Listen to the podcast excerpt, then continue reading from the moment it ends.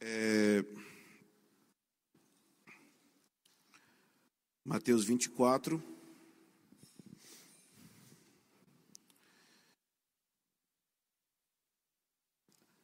Nós estamos buscando entender o fim dos tempos usando essa passagem, por quê?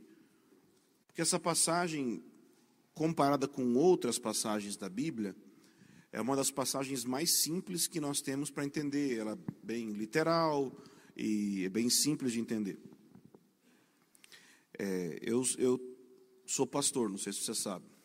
Coitada das pessoas que eu cuido, né? Mas tem uma comunidade que eu pastorei em Montemor. E nesses anos, poucos anos que eu estou começando nesse trabalho, eu descobri uma coisa: que o óbvio tem que ser dito. É engraçado que o óbvio sempre tem que ser dito. E que a gente não pode presumir que porque a pessoa está reunindo conosco, ela já sabe das coisas mais simples que teoricamente você acha que todo cristão sabe. Então você tem que, às vezes, falar a mesma coisa, vez após vez, por mais que pareça óbvio para você. E tem que repetir coisas básicas, vez após vez, porque acaba que às vezes nós presumimos que as pessoas sabem de certas verdades, mas não é explícito que elas sabem. E foi até por causa desse pensamento que um dia eu fiz uma série que chamou O Evangelho para os Evangélicos. Eu comecei a evangelizar os nossos irmãos lá da comunidade, porque nós não podemos presumir que só porque a pessoa está participando da igreja, é, indo nos cultos, ela realmente entende o que nós estamos querendo dizer ou que ela realmente entende a palavra.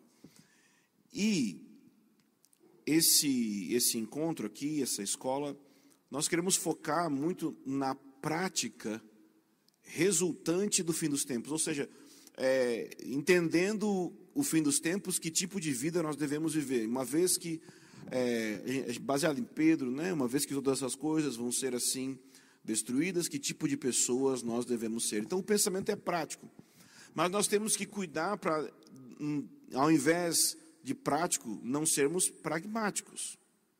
O pragmático é aquele que apenas ele está totalmente focado só na prática. O fato é que a Bíblia ela nos ensina a prática baseado na doutrina, baseado nas verdades bíblicas, não é prática por prática. Por que eu estou dizendo isso? Porque até agora eu não entrei em muitas questões práticas com você. Amanhã nós vamos entrar, fazer uma espécie de um checklist mais completo. Mas até agora pelo menos duas verdades práticas devem ter ficado na sua mente. Eu gostaria que estivesse. Se você está anotando, eu gostaria que você tivesse anotado elas. Nós estamos estudando Mateus 24 e o que a gente está aprendendo é que, na verdade, o capítulo 24 e o 25 são um único sermão, não são duas porções. É uma única porção. E que aqui no capítulo 24, desde ali do versículo 4, quando Jesus começa a responder a pergunta que os discípulos fazem a ele sobre a vinda dele, sobre o reino dele, até do versículo 4 até o versículo 14, nós temos dois períodos proféticos. O primeiro período é chamado de o princípio das dores. E o segundo período, apesar de não receber um nome, a gente está chamando de as dores mais intensas, ou a intensificação das dores. Jesus não dá um nome para esse período, é?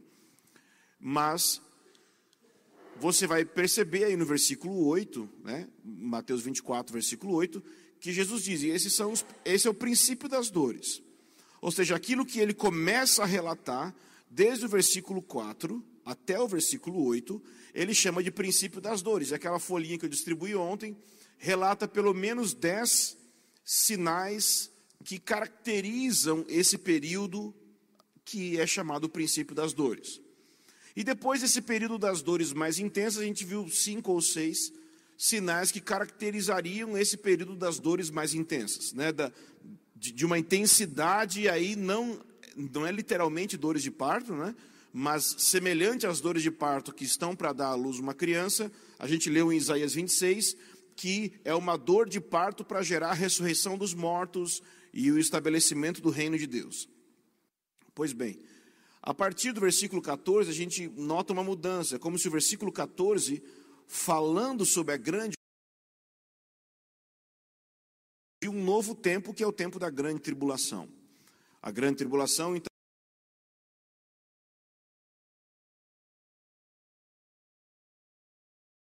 santo, a abominação assoladora, da qual e aquilo que a gente brincou ontem, que ele entenda. Então, nesse, nesse momento aqui, a partir do versículo 15, quando ele vai focar especificamente na grande tribulação, existe uma localização geográfica que Jesus está focando suas orientações. Ele, do versículo 4 até o 14, parece que é algo mais geral para todas as nações, para todos os lugares, mas a partir aqui do versículo 15 até o versículo 28, pelo menos, é, o que nos dá a entender aí é que ele está localizando geograficamente sua instrução é, em relação a Israel, em relação a Jerusalém. Não é que as instruções não sirvam para outras pessoas, não sirvam para a gente, mas ele dá nomes aqui, e esses nomes então nos lembram, é, nos, nos remetem a um lugar específico. Ele diz é, no versículo 16: Então os que estiverem na Judéia fujam para os montes. Ele não está dizendo que quem estiver em Sorocaba fuja para os montes. É uma instrução especificamente para quem estiver naquele lugar. Por quê? Porque essa é, abominação assoladora, do versículo 15, vai ser colocada no lugar santo. Então, pode ser o templo em Israel, pode ser a cidade de Jerusalém, o fato é que ele está localizando em um local esse acontecimento. E nós lemos aqueles quatro versículos ontem em Daniel que falam sobre esse, essa, esse momento. Então, todo esse período aqui seria o que nós chamaríamos de a grande tribulação. Né? E hoje nós vamos ler a partir do versículo 29. Nós vamos hoje estudar o versículo 29 30 e 31. E a partir de amanhã, então, nós vamos estudar os demais versículos até o capítulo 5, até o capítulo 25. Por quê? Porque os demais versículos são todos parábolas de preparação. Então, Jesus trouxe a doutrina, desde o versículo 1 até o versículo é, 31, que nós vamos terminar hoje, é a doutrina do fim dos tempos. E então, a partir daqui vão entrar para a preparação para o fim dos tempos. E no fim de Mateus 25, então ele para de falar em parábola novamente é, de forma literal, quando ele diz que ele vai se assentar para julgar as nações. Inclusive, eu, eu acredito que nós pode conectar esse versículo 31 aqui, ok? É, ligar o versículo 31 com o capítulo 25. Bem, é como se fosse uma continuação, tá? Porque o, eu, no capítulo 24 até o 31 é o momento que Jesus volta.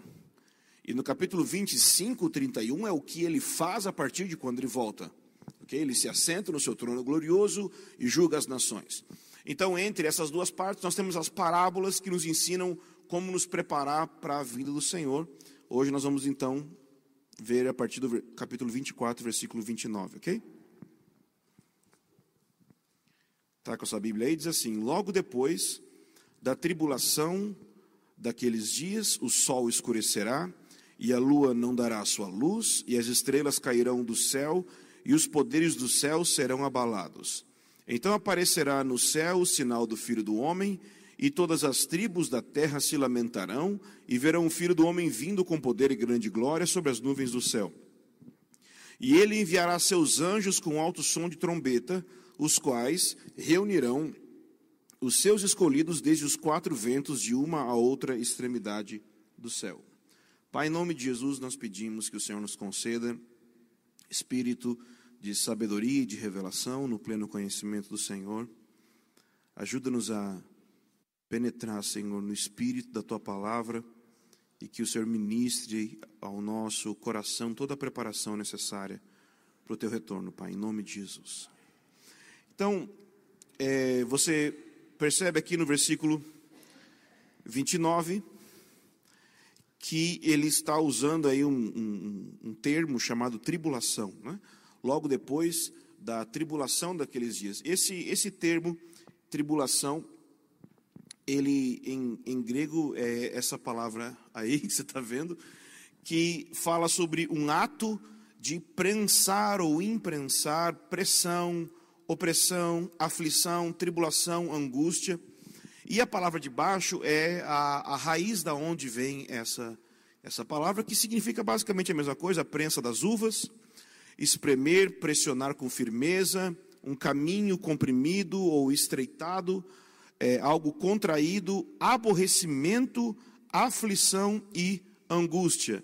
Então, é, o que nos espera no futuro são pressões. Nós, é, assim como a uva é pressionada para gerar o suco, a gente acredita que vão acontecer pressões nas nações, contra as nações como um todo, mas também contra a igreja. Nós teremos uma grande tribulação. E isso faz parte do plano de Deus.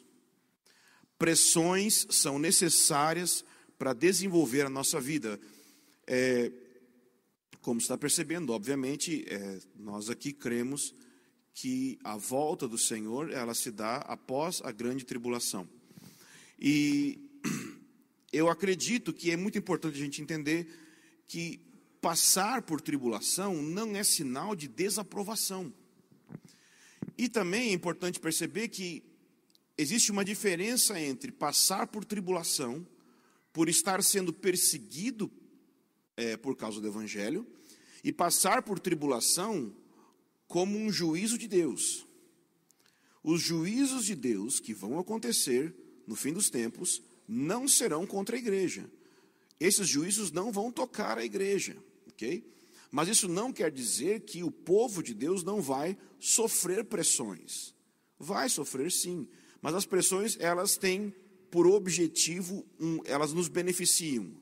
A pressão, a tribulação, ela não, ela não prejudica o cristão, pelo contrário, ela auxilia o cristão. Então, aqui um versículo em Atos 14, versículo 22, o apóstolo Paulo está falando com a igreja e ele está fortalecendo a alma dos discípulos, exortando-os a permanecer firmes na fé e mostrando que através de muitas tribulações nos importa entrar no reino de Deus.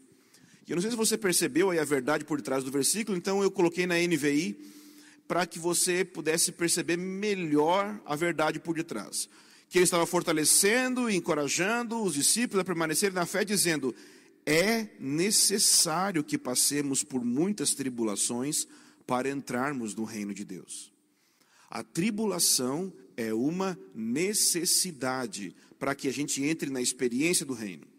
Ok? Se você quer crescer no reino, se você quer entrar no reino, se você quer mais do reino na sua vida, se você quer uma posição de destaque no reino de Yeshua quando ele voltar, se você quer governar sobre dez cidades, tribulação é o caminho, pressão é o caminho.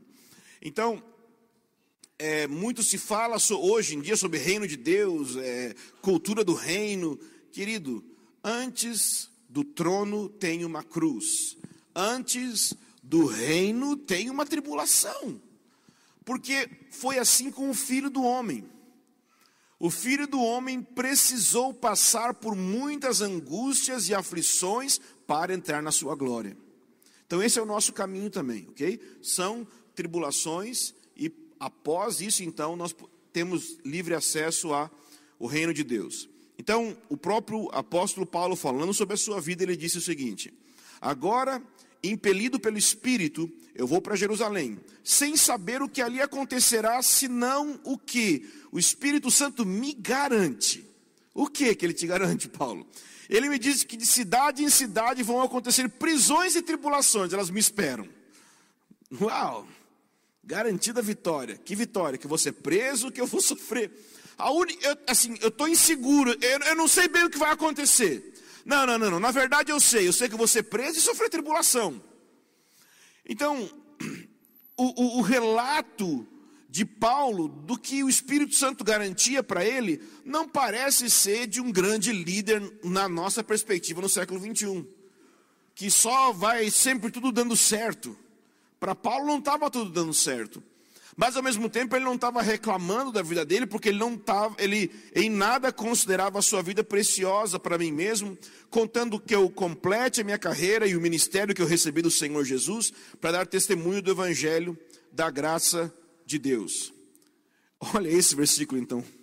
E não somente isso, mas também nós nos gloriamos nas tribulações. Gloriamos é uma mistura de se alegrar com se orgulhar de um jeito certo. Uau! Nós sentimos alegria nas pressões. Sim. Por quê? Porque a tribulação produz perseverança. E a perseverança, a aprovação, e a aprovação, a esperança. Lembra que a gente falou sobre esperança no primeiro dia? Existe um processo de Deus para estabelecer esperança no nosso coração. E ele começa com tribulação, no sentido de ser pressão. Tem coisas que a vida de oração, de jejum, de meditação na Bíblia não vai fazer por você. Tem coisas que somente pressão, problemas, contrariedades vão fazer por, vão te ajudar. A oração, a vida de meditação, de comunhão com o Senhor, vai te fortalecer nesses momentos. Mas você precisa passar por esses momentos para que certas virtudes sejam produzidas na sua vida. Ok? É, mais um versículo então. Romanos 8, 35. Quem nos separará do amor de Cristo? Será a tribulação? Entende que do jeito que a gente talvez foi é, pensa cristianismo no Brasil, passar por pressões e por dificuldade, às vezes dá a impressão de que a gente está longe do amor de Deus. A gente olha para um irmão passando por angústias, passando por dificuldades, a gente pode pensar o quê? Né? Talvez Deus abandonou ele, hein? Deus está longe dele. Ele deu, deu brecha, o irmão deu brecha, aí está dando tudo errado na vida dele. A tribulação não é sinal de separação do amor de Deus. Nem a angústia, nem a perseguição, nem a fome, nem a privação, nem o perigo ou a espada. Como está escrito, por amor de ti somos entregue à morte todos os dias. Fomos considerados como ovelhas para o matadouro, mas em todas estas coisas, quais? Na tribulação, somos mais do que vencedores por meio daquele que nos amou. Viu onde é que surge o versículo mais do que vencedores? É como mais do que vencedor não é aquele que não passa por pressões e problemas. Mais do que vencedor é aquele que passando por essas experiências tem a consciência de que ele permanece sendo amado por Deus nisso. OK? Então, eu não tenho que é, é, pensar que a igreja precisa ser arrebatada antes da grande tribulação, para que isso seja um sinal de que ela é amada por Deus. Se a igreja estiver na terra durante a grande tribulação e sofrer perseguição, não é sinal de que Deus a abandonou, de forma alguma. Por quê? Porque exatamente nessas tribulações ela pode ser mais do que vencedora. Ela não precisa ser arrebatada para não sofrer as tribulações, mas nas tribulações ela pode ser mais do que vencedora. Deus pode sim livrar do, é, da cova dos leões, mas Ele também pode livrar na cova dos leões. Deus pode livrar da fornalha, mas Ele pode livrar também dentro da fornalha. Ele pode não deixar que os seus servos entrem na fornalha, mas também na fornalha Ele pode trazer livramento para eles. Então, eu acredito que você não precisa crer em arrebatamento antes da tribulação, é, para dizer que a igreja vai, é, é, vai ser amada por Deus, ou, vai ser de, ou se ficar na tribulação vai ser deixada é, sem ser amada por Deus. Não, não é sinal de que ela não é amada por Deus, ok? É, em Apocalipse 1, versículo 9, olha o que João diz: Eu, João, vosso irmão e companheiro na tribulação. Então, quem passa por tribulação é companheiro de João. Senhor, eu quero ser como os teus profetas, como os teus apóstolos, ok, companheiro na tribulação, ok? É isso aí, tudo bem? E é interessante que essas três palavras que você tem aqui, é, tribulação, reino e perseverança, elas, elas estão juntas. As três, porque a, a gente pode, poderia costumeiramente ler perseverança em Jesus, né? Mas na verdade é tribulação, reino e perseverança em Jesus. Os três estão em Jesus. É, você poderia imaginar um triângulo, ok? Um reino em cima, perseverança e, e tribulação dos lados. E Jesus como sendo a base de toda essa realidade. Então, é, nós em Jesus experimentamos o reino através de perseverarmos na tribulação, ok? Esse é o sentido desse pensamento. Então, vamos pensar aqui sete propósitos de Deus permitir a igreja passar pela grande tribulação, ok? O primeiro, eu tinha muitos versículos, e, e o Espírito Santo na minha esposa falou assim: é, não vai dar muita coisa. Vai, então, assim, para não dar congestão cerebral, vamos só colocar os pontos e a gente vai falando, ok? Primeiro, é purificar o seu povo através de aflição, transformando na noiva de Cristo preparada para andar em glória e sem defeito. Em Efésios 5, é, diz que o Senhor vai apresentar a igreja gloriosa, sem mancha, sem mácula, e obviamente que isso vai acontecer pelo lavar da palavra de Deus. Mas nós sabemos que a palavra de Deus não é só uma teoria, mas ela é uma realidade que encarna na nossa vida. Então, a, o Senhor nos lava pela palavra, mas nos coloca para praticar essa palavra. Então, a tribulação tem a ver com essa purificação. Em segundo lugar, Deus permite tribulação vir para gerar uma reação positiva nos incrédulos. Entende? Quando é, pessoas sofrem, elas ficam mais vulneráveis para crer da palavra, para se abrir. Geralmente, quem o sujeito converte quando está com um problema, né? Não é isso? Minha mãe converteu porque eu estava com problema. E depois ela também tinha problema, que era eu secreto, estou brincando. É... então, é gerar uma reação positiva dos incrédulos à graça. À medida que a eternidade pesa nos seus corações, Deus irá liderar e conduzir uma grande colheita de almas e salvação em Israel. Ou seja, você olha um juízo acontecendo muito grande e quando, a, quando você se, alguém já se acidentou aqui alguma vez na vida, levanta a mão. Alguém já passou por algum acidente? Tem gente que fala, eu nunca passei por isso. Assim, eu andava de skate, não era muita coisa os acidentes que eu tinha, mas de carro pessoal diz que em um segundo passa a sua vida diante dos seus olhos, né? Talvez é esse peso da eternidade que chega no coração ali. O que eu fiz com a minha vida? Será que ela realmente está contando? Ela está valendo? Então, é, Deus permite os juízos para gerar isso nas pessoas, desperta a consciência delas diante da grandeza da eternidade. Em terceiro lugar, Deus permite também tribulação para vingar o sangue dos seus santos. A gente vê que o quinto selo em Apocalipse Existe uma oração das almas debaixo do altar dizendo: Até quando, ó soberano e justo, não julgarás o nosso sangue daqueles que habitam sobre a terra? Então existe um clamor por justiça e por vingança que a gente não vai, né, no turno de intercessão começar a orar, né? Oh Deus, vingança, vingança, vingança, né? Mas existe isso sim, ok? Tem gente debaixo do altar do céu, almas orando. Aliás, almas oram, né? Como é que pode? Que eles estão sem corpo, é só a alma e eles estão falando. Como é que uma alma tem corda vocal? Eu não sei. É, em quarto lugar, é demonstrar o seu poder ao proteger o seu povo, como fez nos dias de Moisés. Então, por exemplo, em Êxodo 8, 22 ou 23, você tem é, uma palavra do Senhor que ele diz que ele iria enviar um juízo sobre a terra do Egito, mas na cidade ou na terra de Gozen, onde estava o povo de Israel, esse juízo não iria acontecer, porque ele iria fazer uma separação, ele iria mostrar a diferença entre o povo de Deus e o povo e o povo do Egito. Então, eu particularmente acredito que é isso que vai acontecer durante a grande tribulação. Deus vai liberar juízos contra o sistema do anticristo, e esses juízos não vão cair sobre a igreja ou sobre as cidades onde a igreja vai estar, e isso vai demonstrar a diferença entre quem serve e quem não serve o Senhor.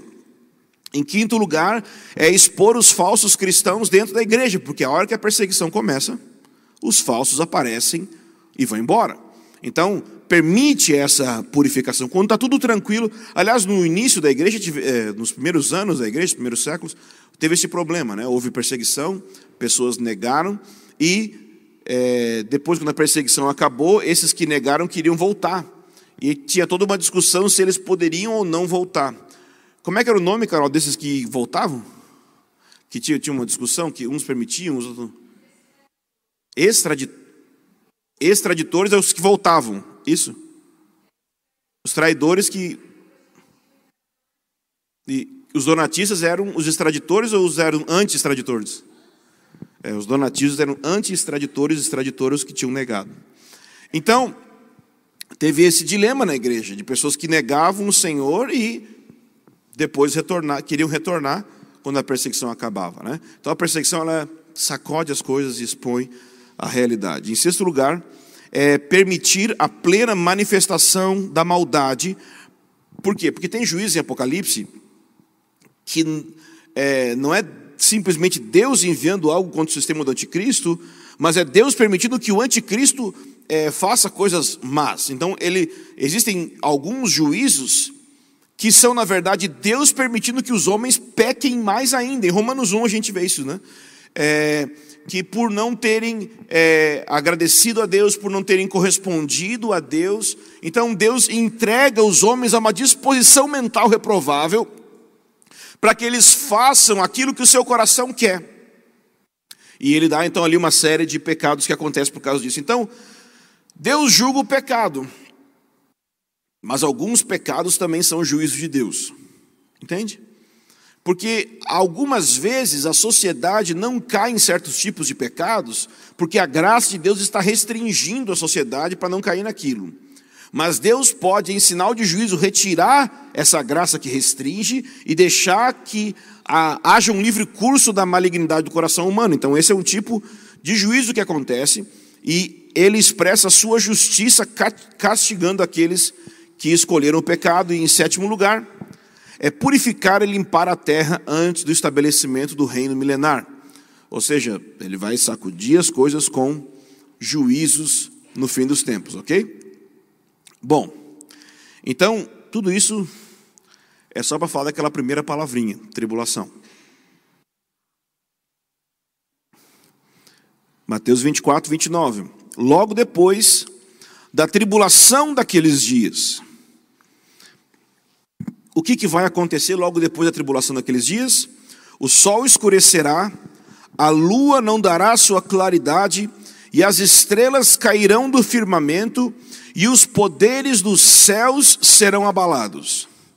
Em Apocalipse, no capítulo 6, diz assim, no versículo 12: Vi quando ele abriu o sexto selo, e houve um grande terremoto. O sol escureceu como um saco de silício, a lua tornou-se como sangue, e as estrelas do céu caíram sobre a terra como figos verdes derrubados da figueira, por um vento forte. O céu recolheu-se como um rolo, e todos os montes e ilhas foram removidos de seus lugares. Os reis da terra, os nobres, os chefes militares, os ricos, os poderosos, todo escravo e todo homem livre esconderam-se nas cavernas e nas rochas das montanhas. E diziam aos montes e aos rochedos: Caí sobre nós, e escondei-nos da face do que está assentado no trono e da ira do cordeiro, porque chegou o grande dia da ira deles. Quem poderá suportar? Então, não estou dizendo que o versículo 20, caso você seja nerd de Bíblia, né, curioso, ou curioso, eu não estou dizendo que o que vai acontecer aqui no versículo 29, que Jesus está falando aqui, é a abertura do sexto selo, ok? Eu só estou mostrando o sexto selo, ok? Mostrando o que acontece nele. Eu não estou aqui querendo dizer o que acontece antes ou depois, quando que é a sequência, eu não estou querendo falar isso agora. Só estou querendo mostrar as coisas que acontecem. Veja. Em primeiro lugar, tem um terremoto. Depois o sol escurece. Aí a lua fica vermelha como sangue. E eu te garanto que não é essas luzes de sangue que o pessoal está falando por aí, tá? É tipo um negócio de ficar vermelha e nunca mais ficar normal, tá? Não é um eclipsezinho, tá? Jesus não vai voltar dia 23 de setembro, tá? Como tem algumas pessoas pensando, só para informação do desavisado. É, mas a Bíblia diz que a gente não sabe o dia e a hora que ele vem. É verdade, mas não diz que eu não posso saber o dia e a hora que ele não vem. E eu sei que ele não vem essa noite porque existem vários sinais que precisam cumprir, então ele não vai vir essa noite, ele vai vir depois da grande tribulação. A lua tornou-se em sangue, as estrelas do céu caíram sobre a terra como figos. Então, eu não sei se você está falando de estrelas literalmente, tipo assim, ah, caiu o sol na terra. No caso, teria acabado a história se o sol caísse na terra. Então acho que não é bem isso. Eu acho, eu acredito que esteja relacionado com meteoros ou alguma coisa assim, são corpos celestes, alguma coisa que cai na terra. É, o céu recolheu-se como um rolo. Hum, ou seja, a, a, o céu recolheu. Gente, o que significa que ou vai dar para ver o universo, ou o universo recolheu e está tá dando para ver as regiões celestiais e o trono de Deus. Eu não sei o que aconteceu exatamente. E, é, continuando, os montes e ilhas foram removidos dos seus lugares. Que tipo de terremoto é esse? E os reis da terra, os nobres, os chefes militares, os ricos, os poderosos e os escravos, ou seja, qualquer classe social, se esconderam nas cavernas e nas rochas das montanhas e diziam aos montes e rochedos: Caiam sobre nós e nos esconda daquele que está sentado no trono e da ira do cordeiro. Como que eles sabem se. Porque do jeito que está relatando aqui, não é igreja. Parece que são pessoas de fora. Como que eles sabem que esse negócio todo que está acontecendo é por causa da ira do cordeiro e daquele que está sentado no trono. De onde é que eles tiraram essa ideia? Então, das duas, uma. Ou nesse recolhimento do céu, eles estão vendo quem está sentado no trono e eles estão sabendo que vem dele, ou, que é mais do que eu acredito, a igreja proclamou que esse juízo iria acontecer, conscientizou as nações que esse juízo iria acontecer, e eles então sabem que aquilo que a igreja proclamou agora está acontecendo.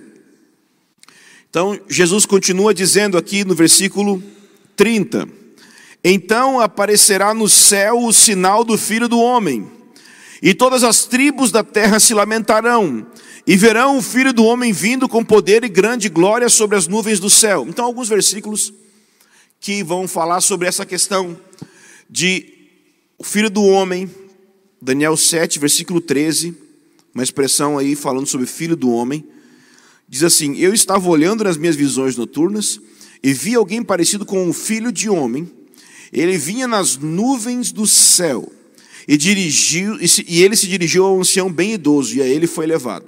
Essa visão de Daniel aqui no capítulo 7, é, o que vai acontecer logo depois disso é que o, o, esse, esse filho do homem recebe reino, recebe governo, recebe autoridade. Então a gente acredita que ele está falando sobre o Senhor Jesus, sobre Yeshua, e ele está como vindo em uma nuvem. Para os novatos na fé, não é o Goku, querido, é Jesus mesmo, tá bom? Os velhos não riram que não sabem do que eu estou falando. Então, mas é fato que ele está vindo numa nuvem, ok? Em Isaías 19 fala algo muito semelhante, ok? Diz assim: mensagem acerca do Egito. Agora não é mais sobre o termo filho do homem, ok? Mas é sobre a questão da nuvem em si. É, mensagem acerca do Egito. O Senhor vem cavalgando numa nuvem ligeira e entra no Egito. É interessante, né? Que Apocalipse 19 ele vem cavalgando. Mas lá no 1 ele vem com as nuvens. Então ele vem cavalgando ele vem nas nuvens? Não, ele vem cavalgando numa nuvem. Fica, fica mais fácil, né? Né? E o que é interessante, não só isso, é que ele desce no Egito. Né? Ué, Jesus, é, então, além de tudo, eu desço no Egito. E mais um versículo sobre isso, em Apocalipse 1, versículo 7, diz: Ele vem com as nuvens e todo olho verá, até mesmo aquele que, os que o traspassaram, e todas as tribos da terra se lamentarão por causa dele, sim e amém. E essa, essa frase, ela é retirada de Zacarias 12, 10. Essa expressão que João está usando aqui em Apocalipse 1, 7, ela vem de Zacarias 12, 10. Veja a semelhança. Ó. Derramarei o espírito de graça e súplica sobre a casa de Davi e os habitantes de Jerusalém. Eles olharão, está vendo aí?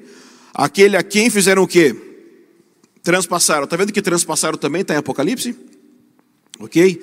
E prantearão como quem pranteia por seu único filho, chorarão amargamente por ele como se chora pelo primogênito. Então, meu entendimento sobre esse versículo é que essa expressão é, todas as nações da terra, essa palavra nações aí não está certa, ok?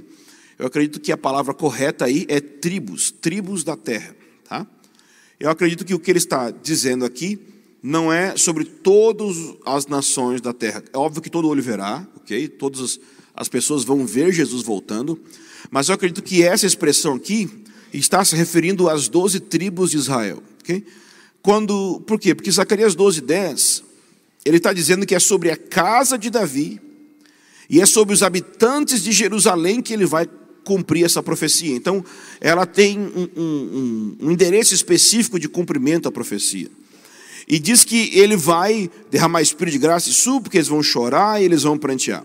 Então eu acredito que esse versículo, aí Apocalipse 1, 7 e também Mateus 24, 30, se refere ao momento que quando Jesus está voltando e aqueles que vão estar em Jerusalém vão ver ele vindo nas nuvens, e se eles vão ver ele vindo nas nuvens, é sinal que ele está baixinho, está na altura suficiente que dá para ver ele vindo e saber que ele é ele, né? e vindo devagar o suficiente para que dá para ver que ele é ele, e quando eles olharem para ele, eles vão começar a chorar, tendo arrependimento, porque o transpassaram. E nessa hora, então, todo Israel será salvo. É mais ou menos isso que eu penso. E o próximo versículo diz que ele enviará os seus anjos com grande clangor de trombeta, os quais reunirão seus escolhidos dos quatro ventos, de uma a outra extremidade do céu. Então, alguns versículos agora sobre trombeta e sobre os anjos serem enviados. É, 1 Tessalonicenses 4 diz: Porque ouvida a voz do arcanjo e ressoada a trombeta de Deus, o próprio Senhor descerá do céu com grande brado, e os que morreram em Cristo ressuscitarão primeiro. Essa passagem está falando sobre arrebatamento, né? É, logo depois ele vai falar: E nós que ficarmos vivos seremos arrebatados ao encontro do Senhor nos ares. Então o que vai acontecer? Nesse momento, o que vai acontecer no momento do arrebatamento? Vai soar a trombeta, uma trombeta vai soar. É o que ele está falando em Mateus 24, né? Que ele enviará os seus anjos com grande clangor de trombeta. Então, assim, quando Jesus estiver voltando, você vai ouvir uma trombeta, um chofar, tocando. E ele está dizendo que a trombeta de Deus, eu não sei se a minha interpretação é correta, mas o meu entendimento é que vai ter a voz do arcanjo, a trombeta de Deus e o próprio Senhor Jesus descendo do céu gritando. Eu acho que essas três coisas vão acontecer ao mesmo tempo. Ouvida a voz do arcanjo, então vai ter um arcanjo soltando a voz. Ressoada a trombeta de Deus. Então Deus Pai deve ter um chofar no céu. Imagina o tamanho do chofar de Deus no céu. E depois Jesus desce gritando: ah! Então assim, eu acho que não vai ser secreto, tá? Assim, eu, eu acho que vai ter barulho pra caramba acontecendo, tudo bem? E é, em 1 Coríntios 15 diz: Eis que eu vos digo o mistério, nem todos iremos falecer, mas todos seremos transformados. Opa, faltou essa passagem aqui? Vamos lá para 1 Coríntios 15, ah, vamos ler, 51. 1 Coríntios 15, 51.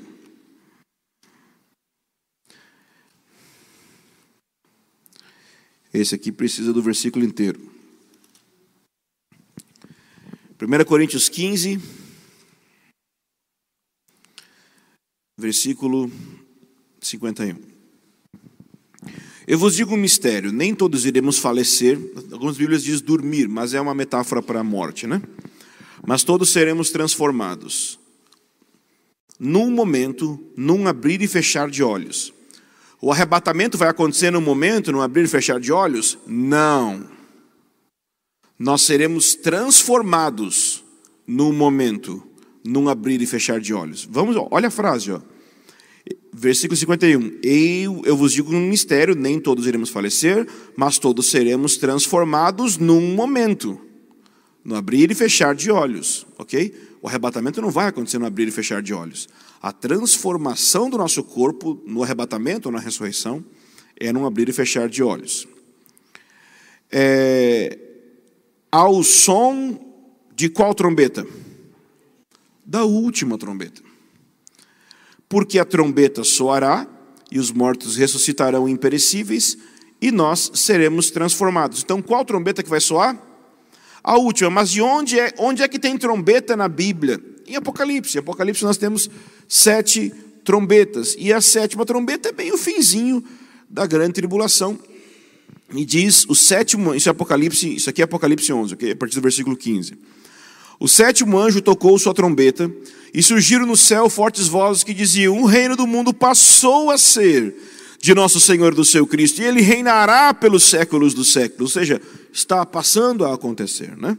Os 24 anciãos que estavam assentados em seus tronos diante de Deus, prostraram-se com o rosto e adoraram a Deus, dizendo: Graças te damos, Senhor Deus Todo-Poderoso, que és, que eras, porque assumiste teu grande poder e começasses a reinar. As nações se enfureceram, então veio a tua ira ao tempo de serem julgados os mortos e dares a recompensa aos teus servos, os profetas, aos santos e aos que temem o teu nome, aos pequenos e grandes, e destruírem os que destroem a terra. Então abriu-se o santuário de Deus que estava no céu, e nele foi vista a arca da aliança. E houve relâmpagos, vozes, trovões, terremoto e forte granizo. Ok? Então, o versículo termina dizendo que ele vai enviar os seus anjos com alto som de trombeta, que vão reunir os seus escolhidos. Acredito que está falando sobre arrebatamento aqui é, desde os quatro ventos, de uma a outra extremidade do céu. Ok? Então, é, basicamente, esse é o meu entendimento aqui sobre essa parte, sobre essa porção aqui da Bíblia, ok? Querem fazer perguntas? Se vai, se querem, tem que ser no microfone. Será que tem como disponibilizar o um microfone para o pessoal? Para quem estiver ouvindo aqui, esse aqui mesmo? Então, quem quer fazer perguntas sobre o que eu falei, eu sempre gosto de ressaltar isso toda vez que eu falo, tá? Uma pergunta sobre o que eu falei, não sobre piercing, tatuagem, predestinação e dinossauro, tá? Ou qualquer outra coisa que não tenha a ver com o assunto, tá? Quer fazer perguntas sobre o que eu falei ou sobre o que eu falei nas outras aulas? A gente tem uns minutos para responder. Uhum. Só precisa que você venha falar no microfone para poder gravar e quem está ouvindo na internet, quem está vendo na internet poder participar também ouvindo, tá?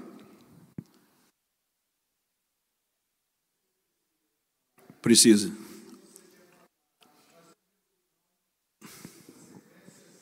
Não, mas como é que é? Sequência do quê? Não, vou fazer isso agora, não. Eu só estou explicando a passagem, eu não estou fazendo gráfico, nada. Não tô, meu foco não é esse aí agora, de tentar fazer uma linha do tempo explicando. Meu foco agora é só mostrar a passagem bíblica e mostrar a profecia bíblica e, e deix, deixar em aberto essas coisas. Né? Meu, eu não estou querendo fazer uma linha do tempo. Né? Apesar de, óbvio que acabei fazendo, né? em algum momento, falando sobre arrebatamento antes e depois, mas quero deixar em aberto, não, não sistematizar tanto, tá? Então vem aqui, vem aqui no microfone aqui, faz aqui.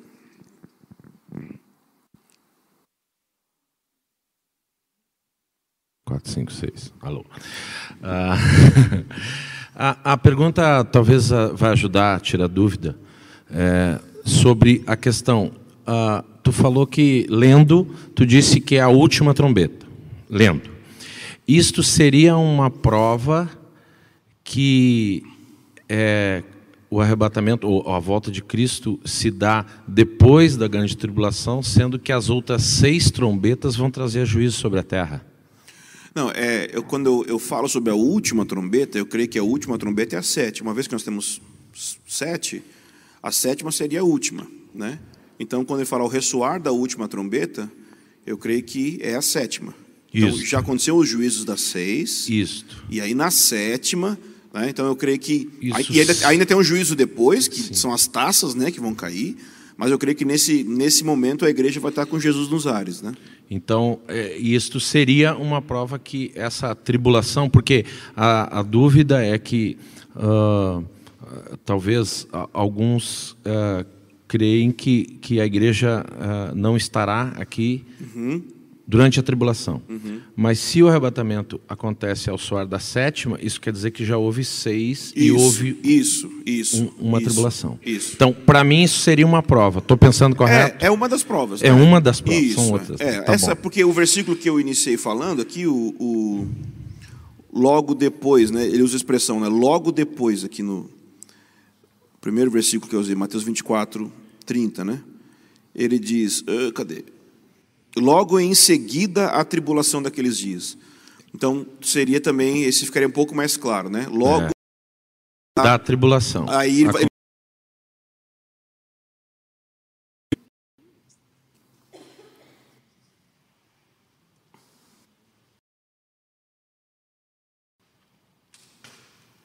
Achei que estava vindo fazer pergunta.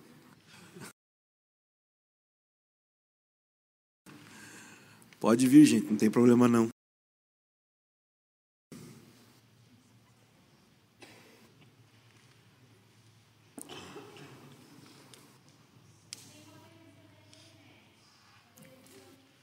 E aí, chefe? Faz pergunta na internet? Pode? Tá. Vem aqui e faz no microfone então, Camila. Fazer pergunta da internet vai. Vai travar o YouTube, vai começar a vir pergunta de tudo que é lugar. Você nunca sabe quem está perguntando.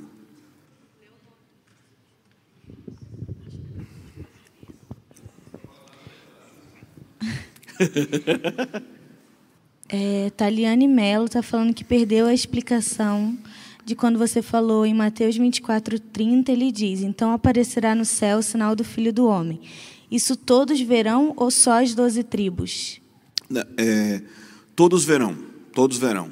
É, mas eu acredito que depois o que ele fala que vão lamentar é, é que está fazendo uma referência às doze tribos, né? Mas todo mundo vai ver o, o Filho do Homem vindo, com certeza. Porque a, a Bíblia fala que todo olho verá, em Apocalipse 1,7, né? Diz assim: todo olho verá, até mesmo aqueles que o transpassaram. Então, acredito que são dois, é, é, dois, momen dois momentos, não, dois, dois grupos de pessoas. Todas as pessoas, inclusive aqueles que o transpassaram. ok? Se trombeta é literal, é, sim, o que vai acontecer nas trombetas são literais.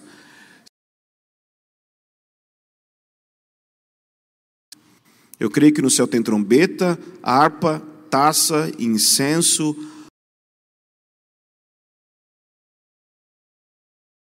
santuário, anjo. Que tem tudo isso. Não é, eu não creio que seja simbólico.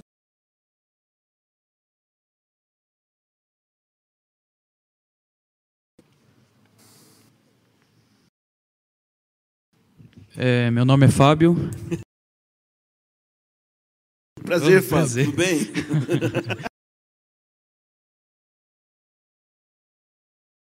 e um, que você fez um paralelo com o verso 31 de Mateus 25. Uhum. E eu queria assim que você organizasse essa questão no tempo.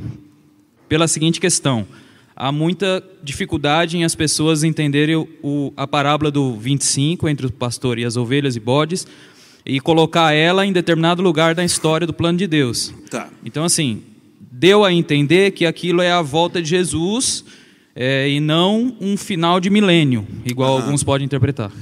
É, primeiro, a, a passagem de Mateus 25, que você está se referindo, não é uma parábola.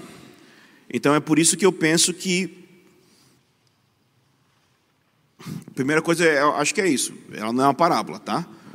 As parábolas parábolas estavam, Mateus 25 vai até o versículo, até o versículo 30.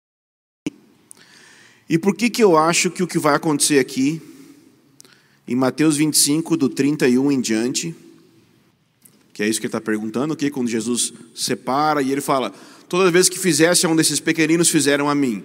Por que, que eu penso que é quando Jesus voltar? Porque ele diz no versículo 31, quando o filho do homem vier. Então, é quando o filho do homem vier. Quando ele vier, na sua glória, ele vai fazer isso. Quanto tempo vai demorar isso? Se vai demorar 15 minutos ou mil anos, eu não sei. Mas que é uma coisa que vai acontecer, vai acontecer. Então, é, eu não creio que ele está se referindo aqui ao juízo final né, de Apocalipse 20, mas é uma organização das nações antes do início do milênio, do reino de Jesus na terra. Então eu acredito que ele está julgando as nações de acordo com a maneira que elas trataram Israel. Os seus irmãozinhos que ele está falando ali, eu acredito que ele se refere aos judeus, e ele está então julgando as nações, tipo, julgando o Brasil como um todo, em como que o Brasil tratou Israel, e isso vai definir é, a experiência do Brasil como federação dentro do milênio. É. Mas também pode ser, como, como Pedro bem me questionou ontem, também algumas pessoas é, no Brasil, algumas pessoas em cada nação, também é uma, é uma possibilidade. E Jesus falou: quem é que são os meus irmãos, aqueles que fazem a vontade de Deus? Então, pode ser que também seja isso. Né? Minha posição é mais essa, que é um julgamento nacional, e o padrão do julgamento é quem, é como que essas nações trataram Israel, e isso é logo quando ele volta, porque diz no versículo 31, quando o Filho do Homem vier na sua glória, e todos os seus anjos com ele. E ele fala antes também, que quando ele viesse, ele enviaria seus anjos. Então, acho que é a mesma coisa. Hã?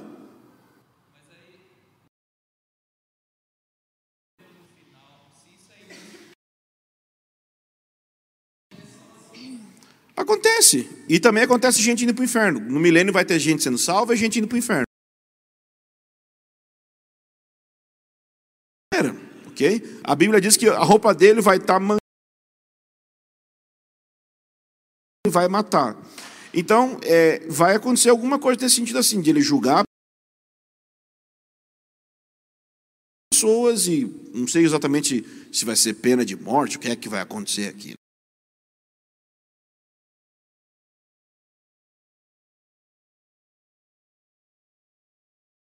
Opinião. Tem mais uma pergunta uhum. da internet, uhum. Tiago ele está falando, não entendi em qual momento acontecerá o avivamento. Antes ou depois da grande tribulação, ou do princípio das dores, ou durante. Ele reformulou. É, a perseguição é após o avivamento. Tá. É... Eu acredito que o avivamento vai trazer a grande tribulação e não a tribulação vai trazer o avivamento. Mas eu não gosto, assim, é o que eu acredito. Mas quando a gente é muito sistemático, diz, é só assim, aí Deus vai lá e faz ao contrário, só para você calar a boca. Então, eu acho que é, mas vai que não é, eu vou gostar dos dois. Né? Mas eu acho que o avivamento vem antes. Acho que o avivamento vai gerar a grande tribulação, né? Claro, por favor. Cadê o microfone? Ah, tá ali.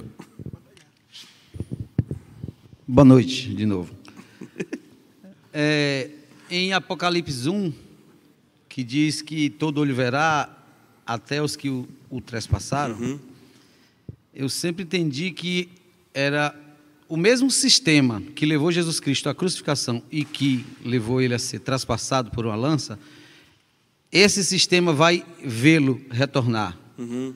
Eu nunca pensei que fosse os soldados que o trespassaram vão ressuscitar e vê-lo. Por quê? É aí que está a dúvida. Se isso vai acontecer, os camaradas que enfiaram a lança vão ressuscitar naquele dia para vê-lo e naturalmente vão re reconhecê-lo, né? Uma vingança que durou tanto tempo, né? Mas é, o que vai acontecer com esses caras depois que ressuscitarem? Entendi. Vão direto para o tá. inferno ou Jesus vai ressuscitar ele para matar de novo? Como vingança o cabra vai morrer duas vezes, né? Não, olha só. Primeiro, é, por que, que são pessoas e não o sistema, né? Porque ele fala sobre aquele e não aquilo que o transpassou. Então, ele é, é um pronome pessoal, é, é, é pessoal, é a, aquele, é, é, pessoal o negócio, e não uma coisa. É, em segundo lugar, o sentido de o transpassaram aqui é a, a interpretação correta, ela está em é, Zacarias 12, 10, ó. Mas derramarei o espírito de graça e súplicas sobre a casa de Davi, os habitantes de Jerusalém, e eles olharão aquele a quem transpassaram. Então, quem é que Zacarias está dizendo que transpassou Jesus na profecia? A casa de Davi, os habitantes de Jerusalém. Ele está falando sobre Israel. Então, o sentido, a interpretação de Apocalipse 1,7, porque Apocalipse 1,7 nasce a partir de Zacarias 12, é que aquele que os transpassaram é o povo de Israel. Okay? Então, então, eu creio que vai ser o povo de Israel que vai estar vivo no momento que Jesus voltar eles são configurados como aqueles que o transpassaram mesmo assim, e eles então vão ver, não é que vai ter uma ressurreição de pessoas que estavam lá na hora que Jesus morreu, para, ok? Então são aqueles que viram ele e aí vão converter naquele momento ali. Eu creio que é uma descrição de um derramamento de espírito de conversão, de arrependimento sobre Israel nesse momento aqui. Ok? Já deu o tempo? Ou não? Ou sim? Ou não sei? Já terminou meu tempo? Mais três minutos. Mais meia hora. Oh, glória a Deus. Mais perguntas? Se o senhor quiser falar aqui, está aberto. É, é, uma relação que eu não entendi. Uhum. Ela, ela, veio desde ontem, tá? Mateus 24, no versículo 27. Porque, assim como o relâmpago sai do Oriente e se revela até no Ocidente, uhum. assim há de ser a vinda do Filho do Homem. Uhum. Onde estiver o cadáver, aí se ajuntarão os abutres. Uhum. Eu não entendi a, essa correlação. Não, a relação, relação entre os dois versículos realmente é difícil, mas é aquilo que eu mostrei ontem.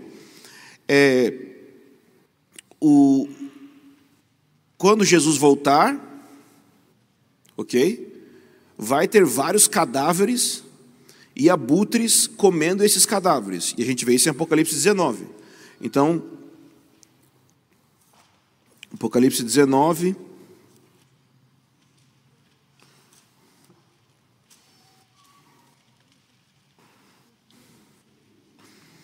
Apocalipse 19, é,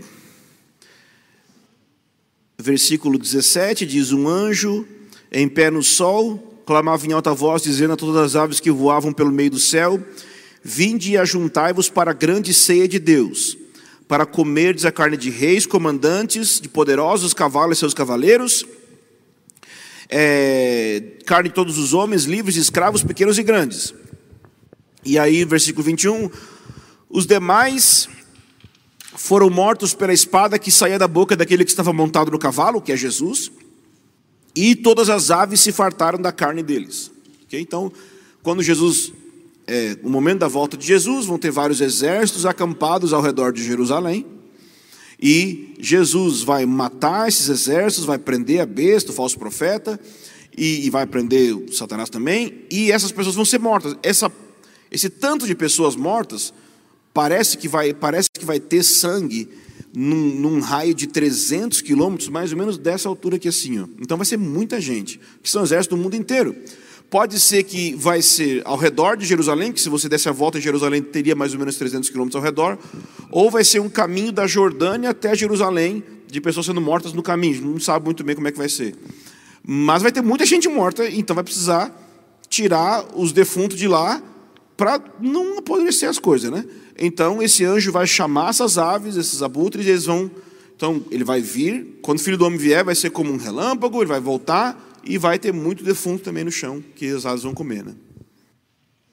Eu sei que está diferente do Papai Noel, né? Que Jesus não, realmente não é Papai Noel. Ele é um pouco diferente, ele é um pouco mais agressivo, assim, né? Em termos de justiça e tal, né?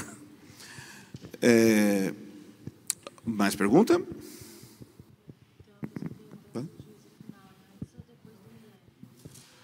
Uh, se o juízo final é antes ou depois do milênio, o juízo final é depois do milênio. Apocalipse 20, a gente tem a descrição do milênio, e no fim da descrição do milênio, a gente tem o grande trono branco.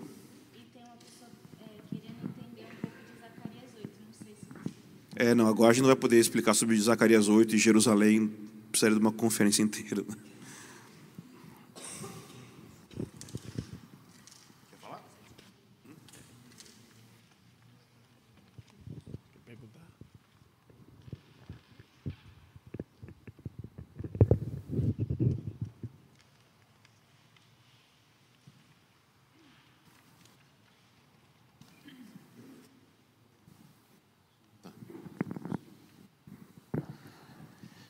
Então, gente, quando a gente começa a entrar nesses detalhes aí, vira uma salada, né? Quem lê, entenda. E, mas não devemos nos preocupar demasiadamente com isso, com os detalhes, com a ordem, com as coisas, porque é quase certeza que nós vamos errar, todos nós. É, quando Jesus veio a primeira vez, todo mundo errou sobre muita coisa. Depois ele falou que as escrituras é, estavam claras, mas só depois, né? É, ele fala... então, como eu disse, essas, esses mapas da estratégia do Senhor dos Exércitos estão em cima da mesa dele, no quartel-general lá, e ele vai liberando para nós exatamente as informações need to know. Ou seja, você não precisa saber a tarefa do outro e nem a tarefa de ninguém mais e nem a sua tarefa daqui a um mês. Você precisa saber a sua tarefa para agora. Por isso que nós precisamos estar orando sempre para receber o need to know informação que Deus tem muitos agentes secretos, mas Ele quer que a gente saiba a época que nós estamos vivendo. E é importante ouvir essas aulas e meditar sobre essas coisas, porque estão escritas. Né? E se estão escritas, é para nós fazermos essas perguntas, essas indagações, essas coisas. É muito interessante. A Bíblia fala para a gente meditar sobre a palavra. Então, hoje nós ouvimos várias meditações angelinos, né? Não de anjo, mas do ângelo, sobre essa palavra. Então são coisas que instigam o nosso pensamento, faz nos ficar pensando, é mesmo, como é que vem? Vai, Deus tem um chofar, né? Jesus vai berrar, o arcanjo vai tocar. Então, assim, são várias. Como que os céus vão enrolar? Como as estrelas vão cair? São exemplos de uma grande meditação angelina hoje que foi muito instigante. Mas não devemos nos ficar assim. Tem gente que fica assim, muito assim preocupado em querer uma resposta definitiva. Eu te garanto, a um ano o anjo vai pregar outra coisa. Então, não fique preso, né? Algumas coisas ele vai firmar, mas outras ele vai mudar. E a gente vai mudar. Então não adianta a gente dar uma palavra forte sobre cada coisa, porque a gente mesmo vai mudar, né? Os livros vão ser abertos, nós vamos ter revelação muito maior, progressiva e até a última hora vai ter grandes surpresas e nós vamos ter que estar abertos para nossos preconceitos caírem. Tenho falado bastante sobre é, o que o pessoal, assim, a gente está alinhando com Jerusalém, entendendo o papel dos judeus, os judeus messiânicos estão voltando a falar, tem uma interpretação da Bíblia maravilhosa vindo de lá, está mudando muitos conceitos e tal, maravilhoso. Mas os judeus vão ter que mudar muito conceito também, porque eles têm um monte de bobagem também na cabeça deles, que foi Talmud. Talmud começou a ser formado depois que Jesus veio. Então, eles têm volumes e volumes e volumes de bobagem que vão ter que largar. Então, nós vamos ter que largar um monte de volumes de teologia e eles também vão ter que largar um monte de volumes de, de ensinos rabínicos. E Deus vai nos levar de volta à simplicidade da palavra, a uma prática muito, muito íntima com Deus e uma mente pura e clara vai ser maravilhoso. Então, eu não estou dizendo que não é importante a gente meditar sobre essas coisas, pensar sobre essas coisas, só não precisa ficar muito enroscado nessas coisas, né? Não fique muito enroscado nessas coisas, porque muita coisa vai mudar no conceito mundial, está mudando, e isso é maravilhoso. Então, é, nós vamos terminar nossa parte de hoje, dia 10 de julho. Temos muito alimento para mastigar. Se você tem um pouquinho mais de tempo, lembra que eu falei que eu vou cobrar mesmo a sua frase de cada aula, tá bom? Cada aula que você assistiu, você põe uma frase para resumir o que de mais importante você aprendeu naquela aula, o que, que você captou sobre aquilo. Nós vamos ter no fim desse evento um pendrive que vai ter. Hã? Alguém está falando? Não. É, porque isso aqui eu, estou crendo. Eduardo, está por aí? Eduardo. Vai ter no fim do evento mesmo? Disponível. vai ter um pendrive com todas as aulas gravadas e também com o, alguns dos esboços e, e coisas da, de, de, que cada professor está dando. Então, esse pendrive vai estar disponível ao preço baratíssimo de 60 reais para quem estiver aqui, porque é um pendrive gigante, tem 20 GB. É isso? 20 GB? 16. Por isso que se conferindo. Hã?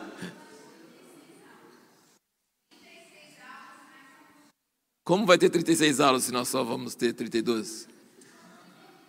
Ah, nós estamos com problema de quatro aulas a mais. O negócio está é, 32 aulas, mas tudo em, em áudio. Hã? Só em áudio. 16 GB também não dá nem para vídeo, né? Também não daria tempo para copiar também. Mas é, os vídeos, como eu disse, estão sempre disponíveis na internet, você pode acessar gratuitamente.